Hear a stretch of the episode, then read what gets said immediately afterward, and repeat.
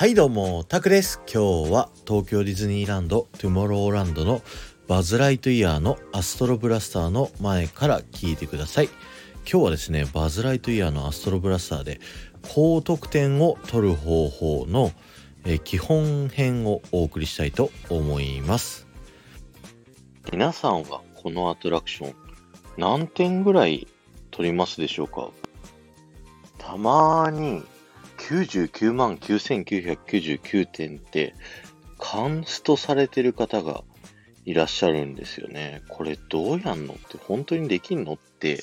思う方もいらっしゃると思うんですけど、実はできるんですよ。それをですね、今週は何回かに分けてお送りしたいなと思っておりまして、で、その中のまず基本編ですね、を今日は話したいと思います。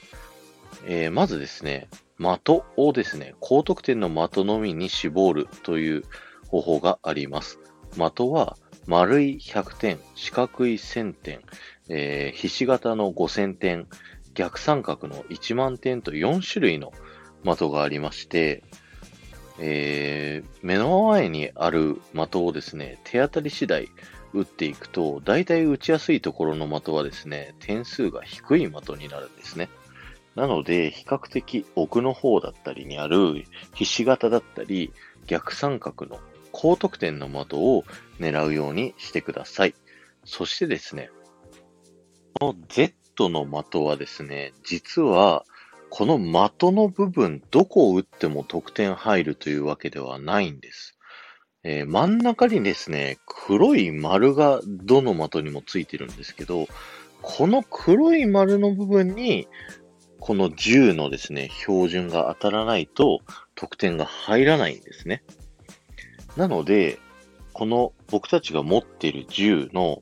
上の緑の部分ですね、こちら標準になっていて、溝と溝をですね、合わせると当たりやすいようになってるんですけど、それ以上にですね、銃の先から赤いレーザーポインターが出てるんですね。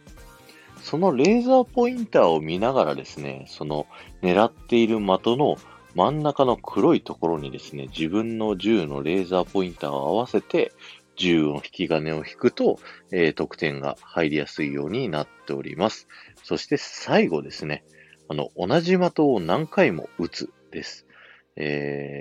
こちらのバズ・ライトイヤーのアストロブラスターはですね、得点が、あの、1回撃ったら終わりではなく、何回も何回も入るような仕組みになっているんですね。なので、高得点の的を狙って、黒い丸に自分のレーザーポインターを持っていって、持っていったらひたすら連射。それがですね、このバズ・ライトイヤーのアストロブラスターを高得点を取るためのですね、基本的な知識になります。えーよかったら皆さんも試してみてくださいね。